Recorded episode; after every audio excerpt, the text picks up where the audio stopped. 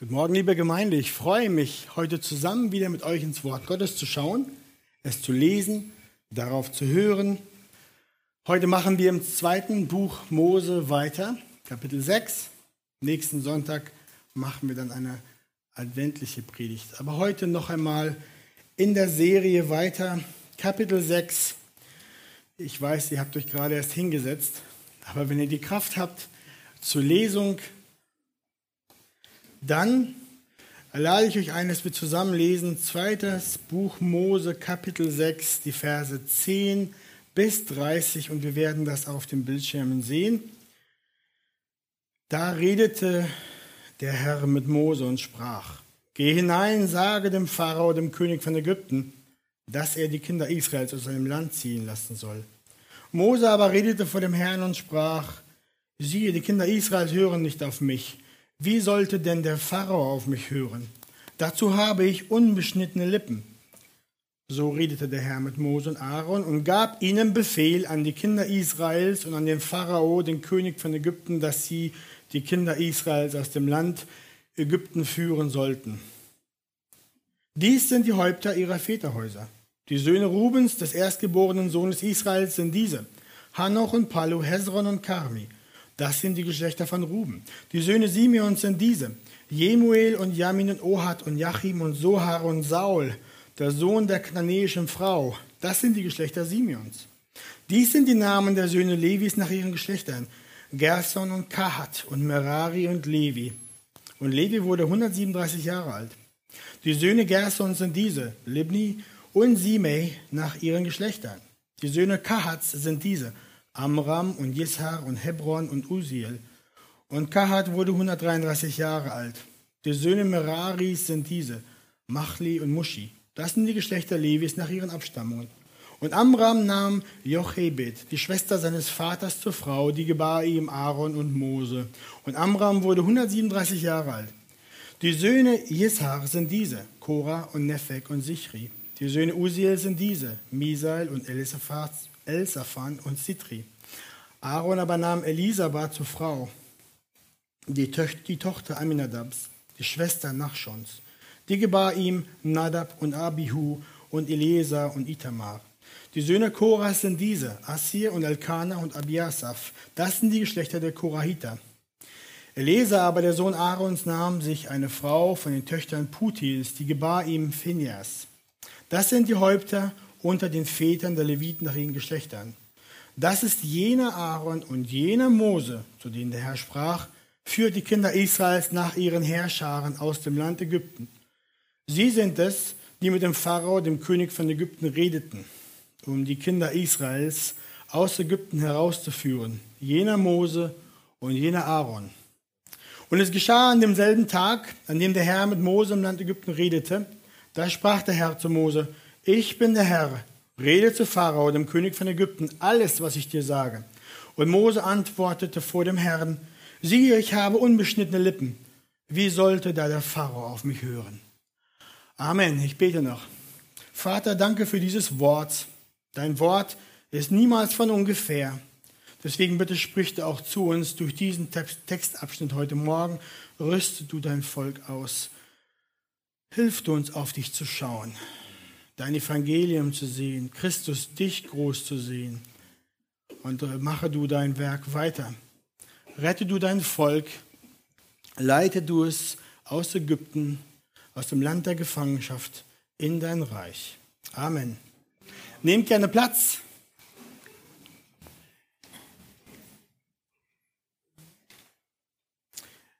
Ja, ich hoffe, ihr konntet gut nachverfolgen den Text. Ich habe vergessen, die Slides weiterzuschalten aber da musst du dir extra gut aufpassen. Der Titel für heute Morgen habt ihr auf der ersten Slide schon gesehen, verwandelt in sein Bild. Wie ich dazu komme, wird sich hoffentlich im Verlauf der Predigt euch eröffnen. Dieser Text, den wir vor uns haben, habt ihr gemerkt, ist ein interessanter Abschnitt. Im Wesentlichen beinhaltet er einen Stammbaum. Und während der Vorbereitung auf die Predigt habe ich lange mit diesem Text gerungen und mich gefragt, Herr, was soll ich dann aus diesem Text predigen? Wie ist dieser Text dann aktuell für uns? Und während ich dann darüber gesucht und gebetet habe, sah ich eins sofort. Und das müssen wir alle auch sofort sehen. Eins steht nämlich schon mal fest. Das ist das Wort Gottes. Punkt. Es kommt nie leer zurück. Es ist uns in der vollen Absicht und unseres weisen und gütigen Gottes gegeben.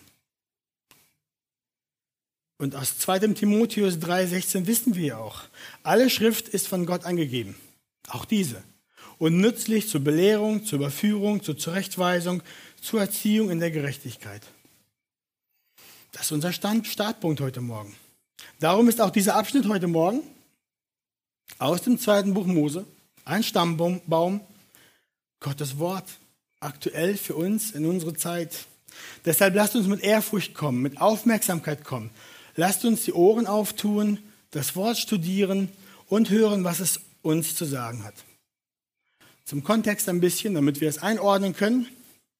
Nachdem Mose mit Aaron zum Pharao eingegangen waren, um ihn aufzufordern, lasst das Volk gehen in die Wüste, damit wir dort unseren Gott anbeten, wurde alles erst einmal schlimmer. Wir sehen aus Kapitel 5 davor, dass die Israeliten nicht nur die gleiche Zahl der Ziegel machen mussten wie auch vorher, sondern obendrauf mussten sie jetzt auch noch ins Land gehen und das Stroh sammeln, um das zu schaffen. Das Ergebnis war ein frustriertes Volk, ein, eins, das Mose und Aaron beschuldigte und sagte, was hast du gemacht? Du hast dem Pharao das Schwert in die Hand gegeben, uns umzubringen.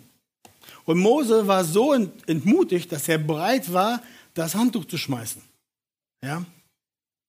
Doch Gottes Plan, sein Volk zu retten, war nicht misslungen. Es war nicht schon abgeschmiert, ehe es richtig begonnen hatte. In Kapitel 6 dann bekräftigt der Herr seinen Plan, Israel aus der Sklaverei zu befreien, um sie in das Land zu bringen, das er Abraham, Isaac und Jakob zugesagt hatte. Und in Vers 9 von Kapitel 6 lesen wir dann, das Volk aber hörte nicht auf, auf Mose, voll Missmut und harte Arbeit. Das Volk war erdrückt durch die harte Arbeit. Es hatte gar keine Luft mehr zum Atmen oder zum Nachdenken. Es war missmutig. Es konnte gar nicht glauben, dass es jemals besser werden würde.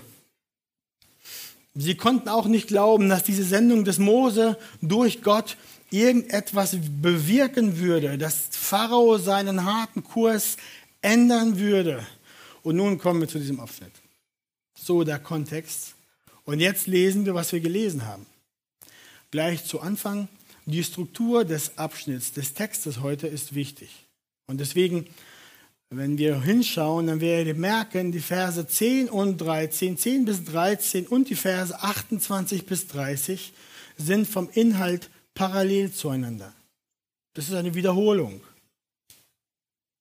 Hier wiederholt sich der, die Schreibung der Geschichte Gottes absichtlich.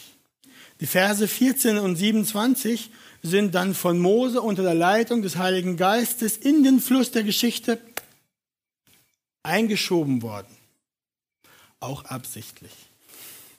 Bevor wir deswegen die Verse 10 bis 13 und 28 bis 30 betrachten, möchte ich gleich in die Mitte hineinspringen mit euch und wir schauen uns den Stammbaum an. Der erste Punkt deswegen in der Predigt seht ihr der Stammbaum Levis.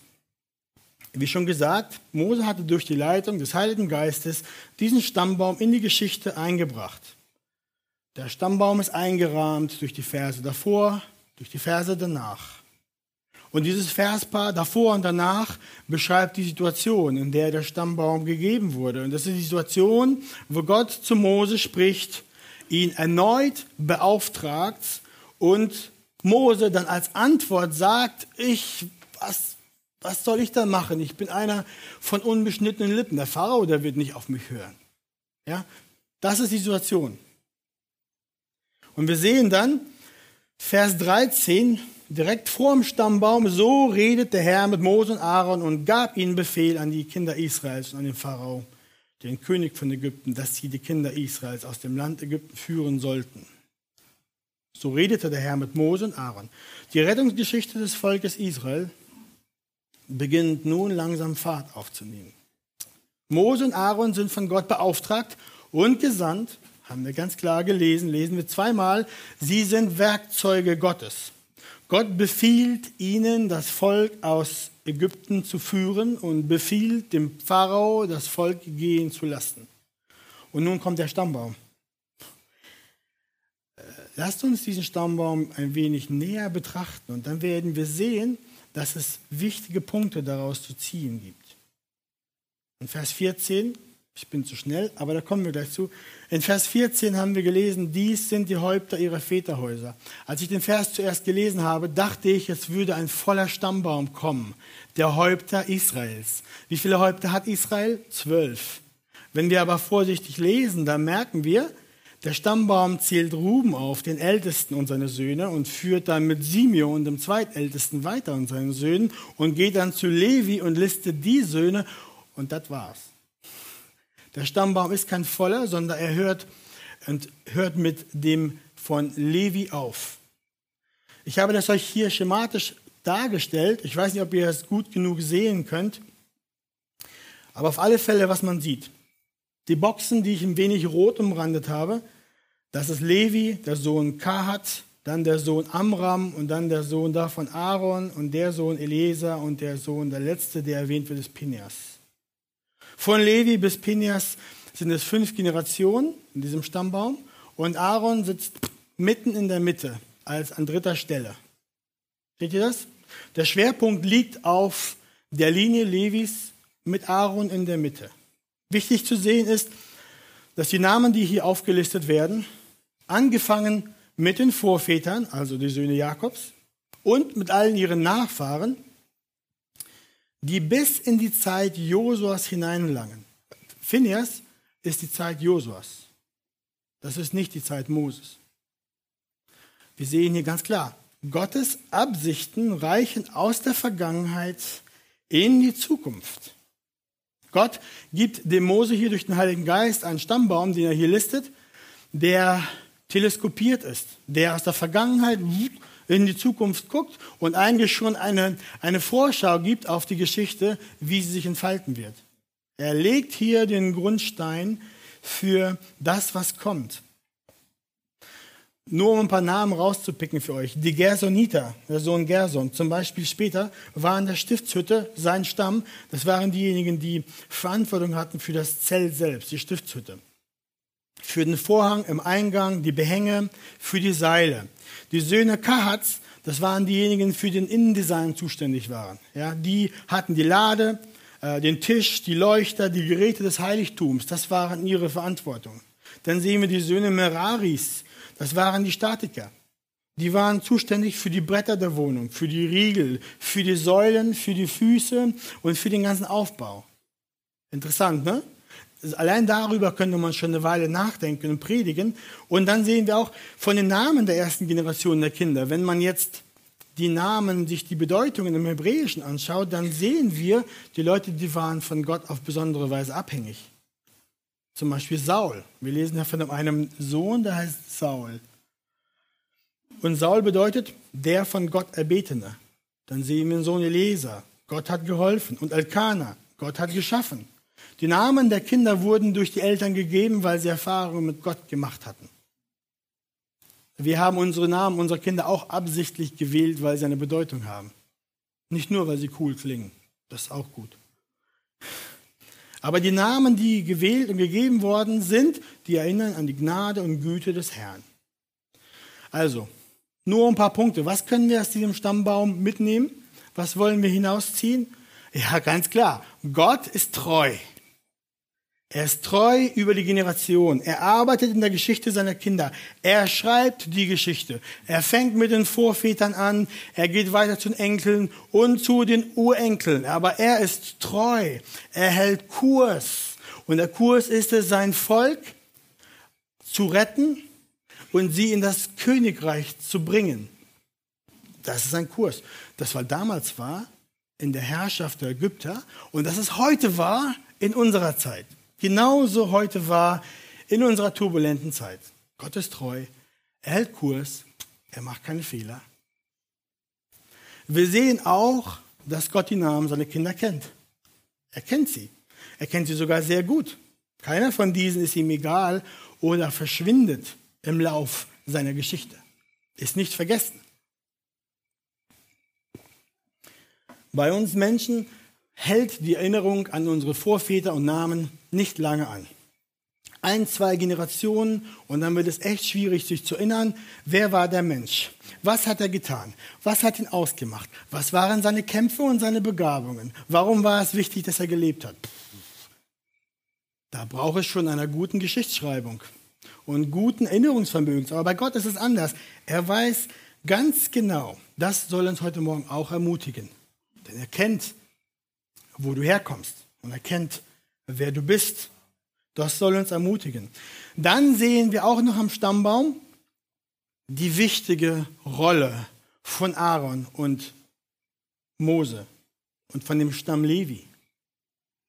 Der Stammbaum untermauert an dieser Stelle, das ist eigentlich der Hauptgrund, warum Gott das hier hineinbringt, er untermauert, wer dann dieser Aaron ist, wo er herkommt und was seine Söhne machen würden. Das ist wichtig für das Volk Israel. Das ist wichtig für den Bund, den er geben würde. Aaron und Mose sind nämlich ganz wichtig in der Geschichte Gottes mit dem Volk Israel und mit dem Volk Gottes insgesamt. Durch sie ist die Geschichte der Israeliten verankert mit einer bekannten Herkunft und mit einer dazugehörigen, klar definierten Aufgabe. Darum lesen wir auch in den Versen 26 und 27 direkt nach dem Stammbaum, das ist jener, sagt das Wort. Ja, das ist jener Mose, zu denen der Herr und Aaron, zu denen der Herr sprach. Und dann wiederholt der Schreiber, was Gott sagte. Führt die Kinder Israels nach ihren Herrschern aus dem Land Ägypten. Das ist der Befehl, das ist der Auftrag. Sie sind es, wird wiederholt, die mit dem Pharao, dem König von Ägypten, redeten, um die Kinder Israels aus Ägypten herauszuführen, jener Mose und jener Aaron. Ihr merkt es. Gott hat diesen Stammbaum hier absichtlich reingebracht, um zu erklären, wo Mose und Aaron herkommen und wer sie sind. Und die anderen Punkte, die ich euch gebracht habe. Wenn wir uns an die zwölf Söhne Jakobs erinnern, insbesondere an den Levi, und ihr eures alte, eure alttestamentliche Geschichte ein wenig kennt oder blättert, dann werdet ihr sofort merken, 1. Mose 49, Levi war ein zorniger, gemeiner Mann. Wir lesen, Jakob sagt das, Simeon und Levi sind Brüder, Waffen der Gewalt sind ihre Schwerter. Meine Seele kommt nicht in ihren geheimen Rat und meine Ehre vereine sich nicht mit ihrer Versammlung, denn sie haben Männer gemordet in ihrem Zorn und Stiere verstümmelt in ihrer Willkür. Verflucht sei ihr Zorn, weil er so heftig und ihr Grimm, weil er so hart ist. Ich will sie verteilen unter Jakob und zerstreuen unter Israel. Äh, das war der Vorväter, das war der Vorvater von dem, das ist der Stamm Levi. Und dann sehen wir aber trotzdem im fünften Buch Mose, wie der Herr sagt, zu jener Zeit sonderte der Herr den Stamm Levi dazu aus, die Lade des Bundes des Herrn zu tragen, vor dem Herrn zu stehen, ihm zu dienen und in seinem Namen zu segnen, bis zu diesem Tag. Das ist ja der Hammer. Also Gott nimmt einen zur Kriminalität und Gewalt neigenden Mann der seinen Zorn nicht in der Kontrolle hat, einer, der Selbstjustiz ausführt, und macht aus ihm einen, aus seinem Stamm, die die Lade des Herrn tragen und vor ihm dienen. Das ist ein Zeichen der Gnade Gottes in seiner Entfaltung in der Heilsgeschichte. Gott hat in seinem Heilsplan bis zum heutigen Tag viele Männer und Frauen gebraucht, und eingebaut, die ganz und gar, die es ganz und gar nicht wert waren, Teil zu sein von diesem Plan. Teil sein seines alles auf Ewigkeit verändernden Planes. Daraus sehen wir es. Das waren, das waren nicht die Besten der Besten und die Heiligen der Heiligsten, sondern das waren Männer und Frauen zum Teil, die Sünder waren. Aber wir wissen, aus dem Stamm Levi kommen alle Priester. Du sollst deinen Bruder Aaron und seine Söhne mit ihm zu dir herantreten lassen aus der Mitte der Kinder Israels, damit er mir als Priester diene. Aaron und Nadab, Abihu, Eliezer und Itamar, die Söhne Aarons, sagt Gott. Das werden wir sehen, ein paar Kapitel weiter im zweiten Buch Mose. Ihr seht, Diese dienten im alten Bund, in der Stiftshütte, im Tempel auch, am Opferdienst. Und in diesem Stammbaum hier beginnt der Teil der Heilsgeschichte Gottes. Hier schreibt Gott Geschichte. Und das soll uns auch an unseren gnädigen Gott erinnern. Er vollbringt sein Rettungswerk mit Menschen, die ganz gewöhnlich sind, deren Namen er kennt, die aus Fleisch und Blut sind und Sünder sind. Er baut sein Reich mit Menschen, die eine verkorkste Vergangenheit haben, die viel Sünde mitgebracht haben, die viel zerbrochen haben. Aber bei Gott ist das nicht das Ende. Das ist kein Showstopper. Da hört er nicht auf. Er schmeißt nicht die Flinte ins Korn. Er ist mächtig zu verändern, neu zu machen, zu reinigen, uns zu benutzen. Er schmeißt uns nicht weg, weil wir kaputt sind, weil wir Schrott sind.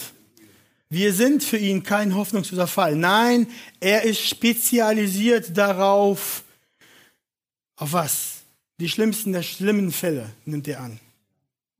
Die Toten macht er lebendig, bitterböse Sünder, Gefangene des Feindes, gebeugte, nasskalten Verliesen. Aus diesen macht er treue Knechte und gute Diener.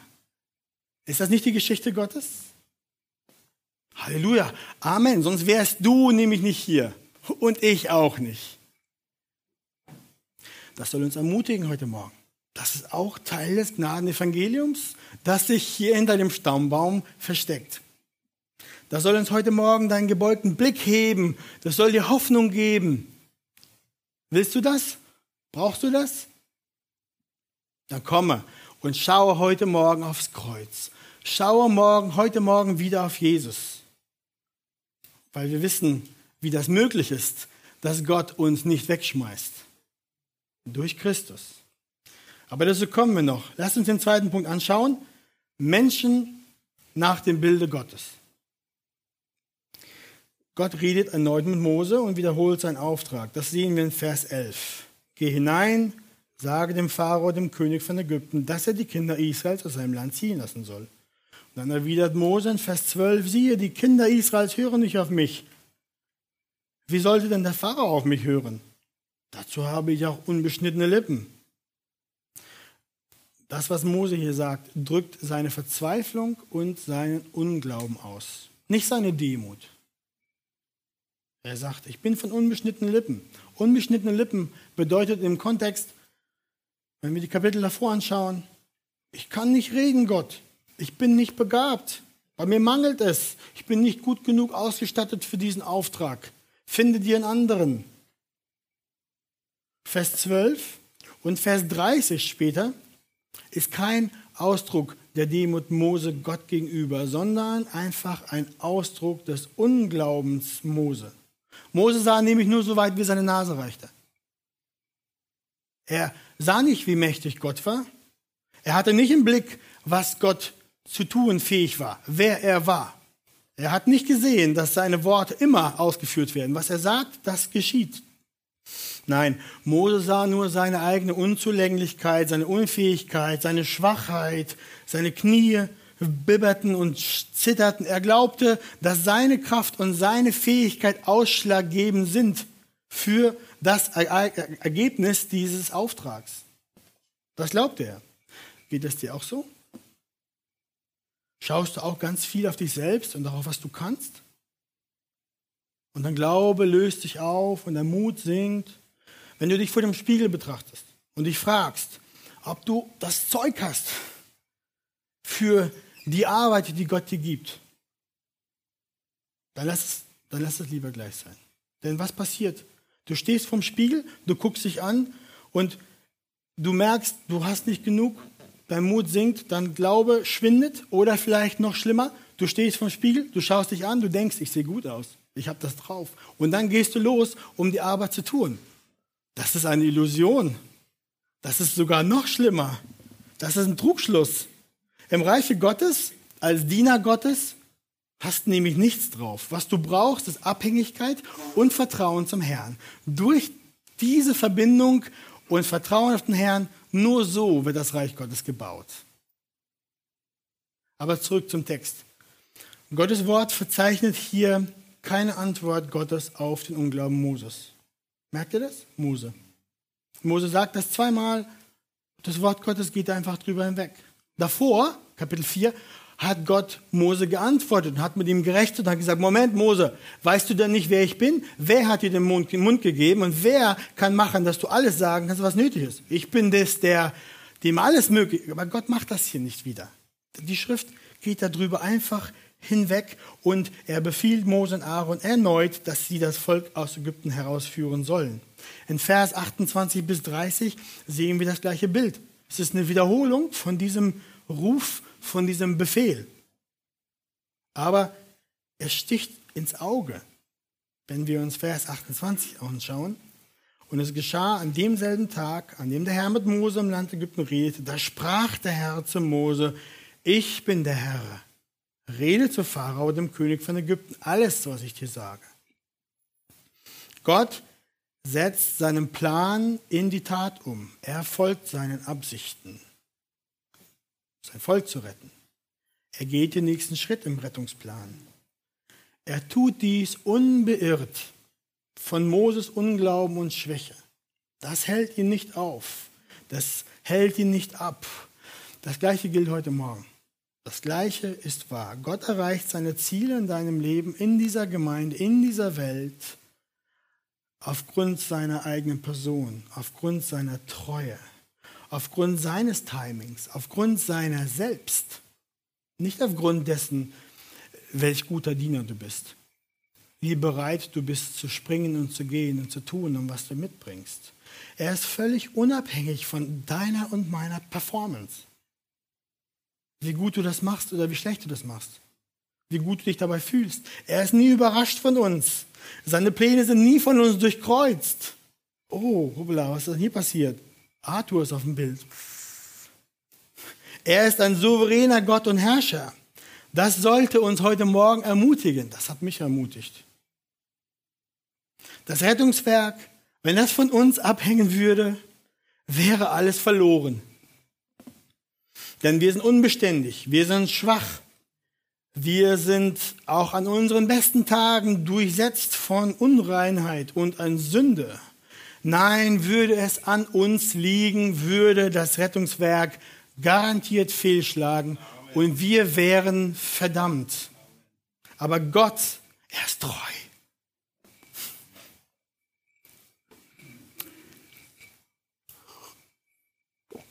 Aber er ist treu und er hat einen Plan für sein Volk. Er führt es durch. Er rettet sein Volk. Noch etwas sticht ins Auge, wenn wir diesen Text betrachten. In Vers 38, 28 bis 30, das dürfen wir hier nicht einfach überlesen. Gott spricht zu Mose. Da sprach der Herr zu Mose. Seht ihr das? Vers 10 bis 13, in den Versen sehen wir das genauso. Da müssen wir jetzt einen Moment drauf parken und darüber nachdenken. Letzten Sonntag, wenn ihr euch erinnert, hatten, hatte ich eine Predigt gehalten darüber, dass Gott den Mensch geschaffen hat im Bilde Gottes. Er hat sie geschaffen als Mann und Frau. Und dass er diesen Menschen geschaffen hat in einer Beziehung mit sich selbst. Also Mensch in Beziehung zu Gott. Und wir lesen auch, wir erinnern uns aus erstem Buch Mose, und Gott schuf den Menschen in seinem Bild. Im Bild Gottes schuf er ihn, als Mann und Frau schuf er sie. Dann lesen wir im dritten Kapitel des ersten Buches weiter, und ihr werdet auch wissen, wo diese Stelle passiert. Und sie hörten die Stimme Gottes des Herrn, der im Garten wandelte, als der Tag kühl war, und der Mensch und seine Frau versteckten sich vor dem Angesicht Gottes des Herrn hinter den Bäumen des Gartens. Da rief der Herr den Menschen und sprach, wo bist du? Und er antwortete, ich höre deine Stimme im Garten. Ich hörte deine Stimme im Garten und fürchtete mich, denn ich bin nackt, darum habe ich mich verborgen. Bevor Adam und Eva gesündigt hatten, ihr kennt diese Stelle, bevor sie gesündigt hatten, dadurch, dass sie Gottes Gebot übertreten haben und die Frucht gegessen haben, war alles in Ordnung. Adam und Eva waren im Garten, Gott war mit ihnen und sie hatten Gemeinschaft. Und diese Stelle sagt es zwar nicht explizit, aber wir können davon ausgehen, dass der Mensch und Gott einen Austausch hatte. Genauso wie Gott jetzt kam in der Kühle des Abends und nach dem Menschen schaute, so hatte der Mensch vorher, Adam und Eva, Gemeinschaft mit Gott. Sie gingen durch den Garten und vorstellbar und sie sprachen miteinander, sie kommunizierten, denn Gott hatte ja den Menschen geschaffen nach seinem Bilde, als Mann und Frau, und er hat sie ausgestattet mit all den Kapazitäten, den Fähigkeiten, die sie brauchen, um mit Gott zu kommunizieren. Sprache, Verstand, das Leuchten im Auge, da ist ein lebendiger Geist drin. Das ist nicht ein Hund, das ist nicht Token, dem ich sage, komm her und weiß nicht, kommt er, kommt er nicht. Wir sind keine Tiere, wir sind Mensch. Wir sind so geschaffen, dass wir Gott hören und verstehen können. Und so hat Adam und Eva kommuniziert. Und jetzt sehen wir diese Stelle. Gott kommt und sagt, Adam, wo bist du? Das ist nicht, weil er ihn nicht sehen konnte. Er wusste ganz genau, was passiert war und wo Adam war. Aber Gott spricht, Gott kommuniziert. Deswegen ruft er Adam und Eva und sagt, wo seid ihr? Das ist Teil seiner Schöpfung. So macht Gott das. Nun, nachdem die Sünde offenbart ist, ich, ich spinne den Gedanken weiter, folgt mir, nachdem die Sünde offenbart ist, führt Gott das Urteil der Strafe aus. Was macht er nämlich? Und Gott der Herr sprach, siehe, der Mensch ist geworden wie unser einer, indem er erkennt, was gut und böse ist. Nun aber, dass er nur nicht seine Hand ausstrecke und auch vom Baum des Lebens nehme und esse und ewig lebe, so schickte ihn Gott der Herr aus dem Garten Eden damit er den Erdboden bearbeite, von dem er genommen war. Und er vertrieb den Menschen und ließ östlich vom Garten Eden Cherubim lagern und die Flamme des blitzenden Schwertes, um den Weg zum Baum des Lebens zu bewachen. Was ist hier passiert? Gott schickt den Menschen aus dem Garten, weil sie gesündigt haben, weil ein Bruch entstanden ist. Weg von der Gegenwart Gottes, weg von der gewohnten Gemeinschaft, weg vom Austausch und dem Gespräch, der Kommunikation, der innigen Beziehung, der Intimität zwischen Gott und dem Mensch. Der Umgang war gebrochen. Der Eintritt der Sünde in dieses menschliche Herz und in die Schöpfung hat alles zerstört. Tod und Trennung waren in die Schöpfung gekommen. Und wir sehen hier ganz klar, wenn Gott mit dem Menschen in Gemeinschaft steht, ist das Segen. Wenn Gott den Menschen hinausschickt, ist das der Fluch. Kommunikation mit Gott ist Segen. Schweigen Gottes ist Gericht. Und jetzt sehen wir mit Mose, dass Gott, wie im 1. Mose 3,16 angekündigt, ungeplant, die gefallene Schöpfung zu retten, diesen Plan nun Stück für Stück entfaltet. Seht ihr das? Das müssen wir sehen als Verlängerung dessen, was hier passiert. Mose ist hier Teil seines Heilsplans. Und Gott spricht zu Mose.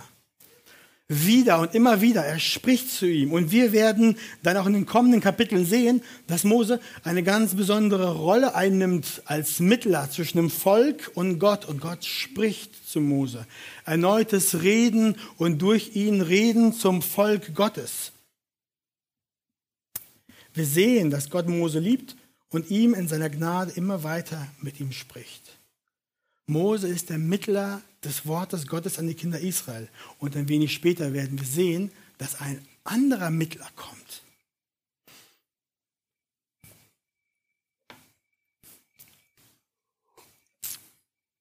Hier im Alten Testament ist Mose ein Vorschatten auf den anderen Mittler. Ihr habt richtig geraten. Es ist Jesus Christus.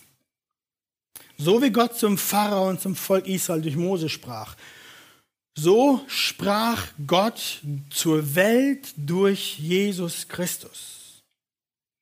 Hebräer 1 sagt das ganz klar. Nachdem Gott in vergangenen Zeiten vielfältig auf vielerlei Weise zu den Vätern geredet hat, durch die Propheten, hat er in diesen letzten Tagen zu uns geredet durch den Sohn.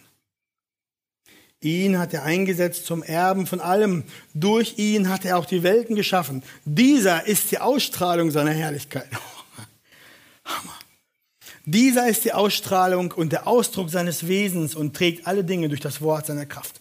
Er hat sich, nachdem er die Reinigung von unseren Sünden durch sich selbst vollbracht hat, zur Rechten der Majestät in der Höhe gesetzt. Der neue Bund kommt durch Jesus Christus. Gott spricht durch seinen Sohn. Er offenbart sich im Sohn. Und das ist die größte Freundlichkeit unseres Gottes.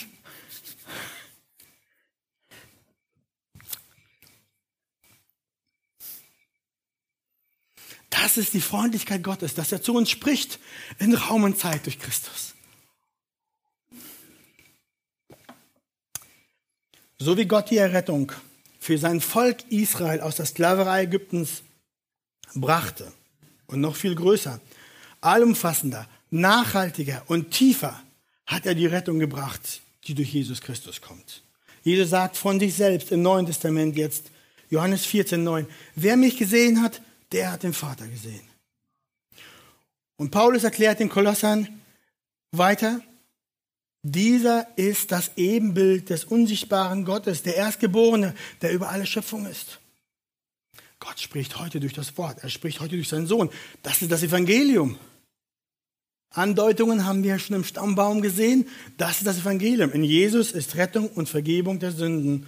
Punkt. Ausrufezeichen. Und wenn ein Mensch an Jesus glaubt und von neuem geboren wird, dann wird er ein neuer Mensch. Und dann kann er aus der Fremde, aus der Ferne, aus der Vertreibung, aus der Feindschaft gegen Gott zum Vater kommen.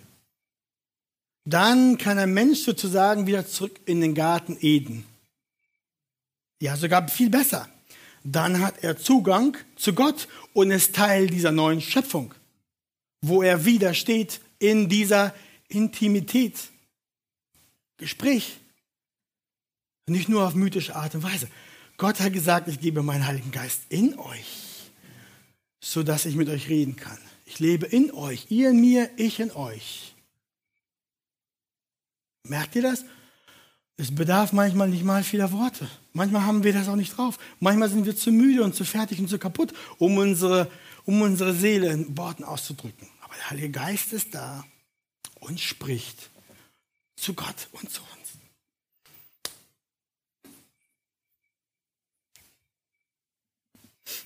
Also, willst du das? Merkst du, dass du von ferne gebracht worden bist? Und meine Frage geht aus für alle, die hier sind und das nicht haben. Bist du immer noch ein Sklave deiner Sünde in einem fremden Land?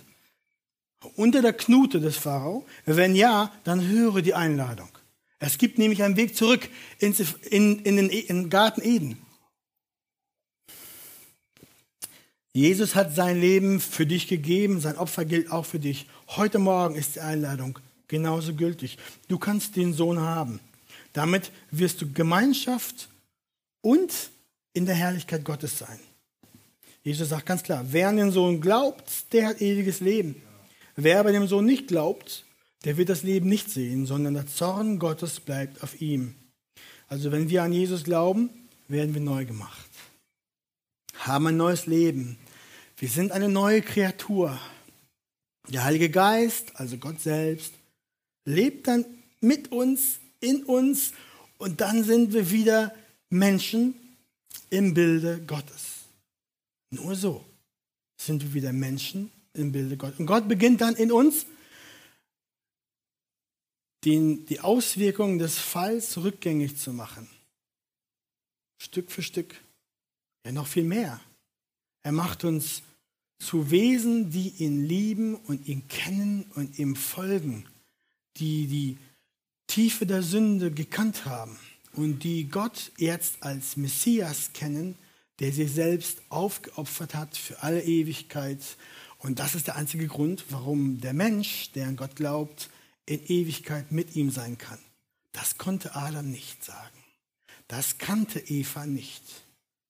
Aber die anderen Adam und Evas, also wir, wir kennen das. Und dann sehen wir auch,